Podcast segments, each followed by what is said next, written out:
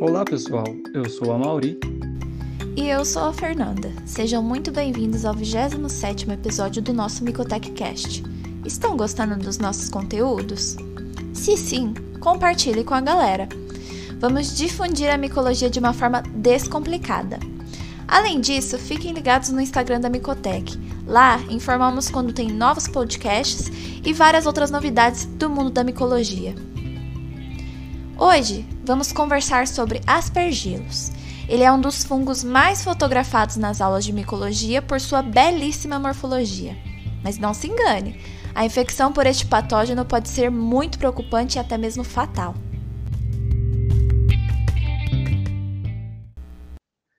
Então vamos lá, Fer. Você sabia que existem mais de 300 espécies de aspergilos? São muitas, não é mesmo? Este gênero fúngico tem a característica ubíqua. Você sabe o que isso significa? É quando o fungo pode ser encontrado em diversos locais do meio ambiente, como no solo, ar, vegetação e em materiais orgânicos em decomposição. Dentre as espécies que causam doenças em humanos, destacamos o Aspergillus fumigatus como o principal agente causador de infecções hospitalares seguido pelo Aspergillus flavus, Aspergillus terreus e Aspergillus niger. Então, Mauri, apesar desse fungo ter uma característica ambiental, em algumas pessoas há a possibilidade de causar também micoses importantes e graves. O ponto central que caracteriza a suscetibilidade dos pacientes é um estado, mesmo que transitório, de imunossupressão. Exemplo: uso de corticosteroides, possuir malignidades hematológicas e terapias pós-transplante, como células tronco hematopoéticas ou de órgãos sólidos. E sabe o que é preocupante? Nesses grupos de pacientes, a mortalidade pode atingir de 40 a 50% dos casos. E ainda como fator de risco, podemos destacar pacientes com doenças de base que acometem o pulmão, como a tuberculose, ou doenças alérgicas como asma crônica, ou ainda fibrose cística. Mas a Mauri, algo super atual são os pacientes com Covid-19. Eles têm sido alvo para esse tipo de infecção, pois associam o uso de corticosteroides com infecção pulmonar. Nossa, Fê, quantas informações interessantes e atuais, né? Apesar desse contexto de doenças graves, Precisamos lembrar que, apesar do caráter oportunista das infecções causadas por aspergilos, as espécies desse gênero também podem causar infecções cutâneas, otomicoses, onicomicoses, micotoxicoses e também sinusites. Essas micoses geralmente não possuem um impacto de mortalidade e são menos graves, mas no contexto das micoses oportunistas, as condições são sempre mais graves e, geralmente, estão relacionadas às manifestações pulmonares associadas aos fatores de risco que você, Fer, acabou de nos contar. Ok, Amaury. Até aqui, vimos qual a população mais acometida pelas aspergiloses e que essas micoses podem se estender desde uma micose cutânea a uma micose invasiva. Mas como elas se iniciam de fato? Bom, as micoses invasivas, que geralmente acometem os pulmões, primeiramente ocorre a inalação dos esporos de aspergilos presentes no ambiente.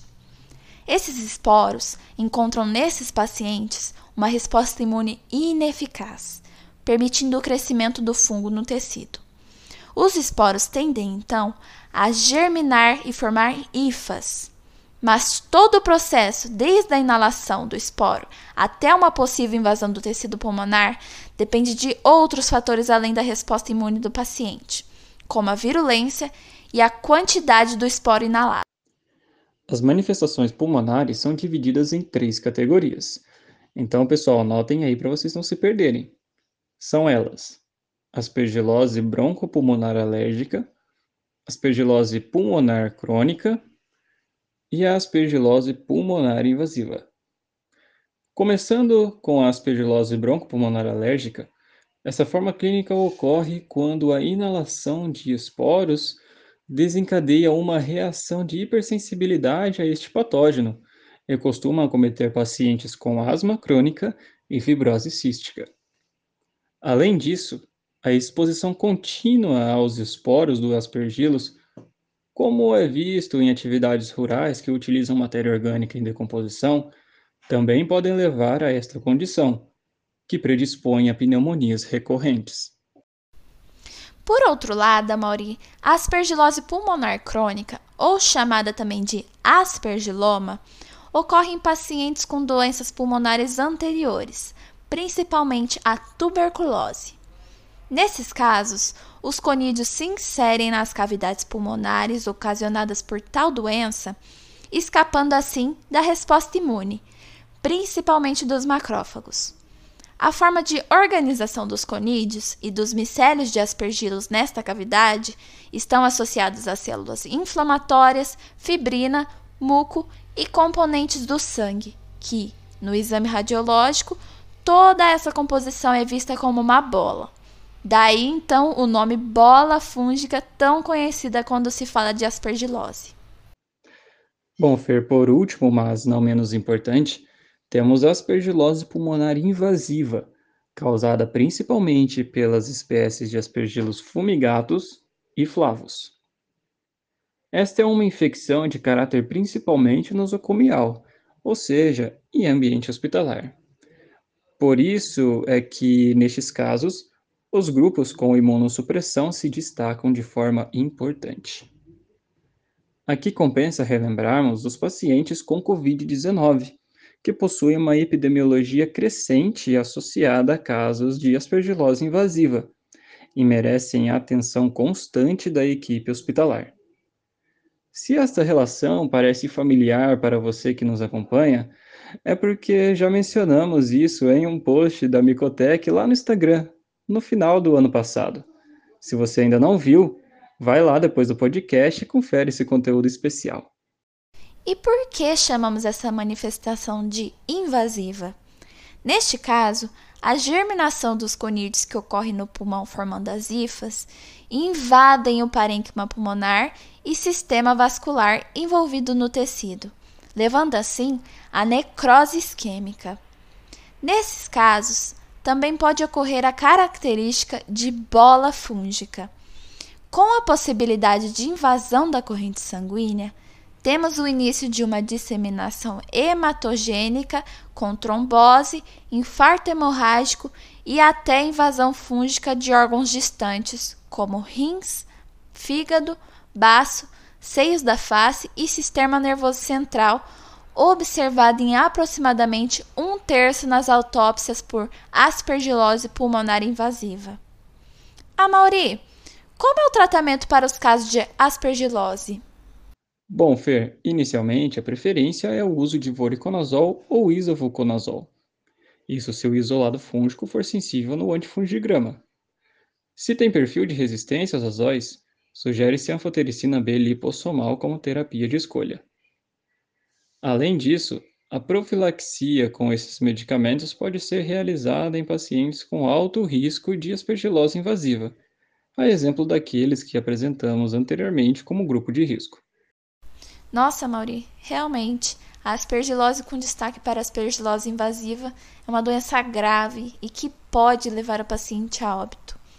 Os sintomas não são específicos e abrangem desde tosse leve e não produtiva, dispneia, hemoptise, febre baixa, além de dor torácica e pneumonia. E nesse sentido, podem ser facilmente confundidos com pneumonias bacterianas ou virais e até mesmo embolias pulmonares por outras causas, dependendo dos achados radiológicos. Nesse sentido, o diagnóstico auxilia muito e será importante para o direcionamento clínico.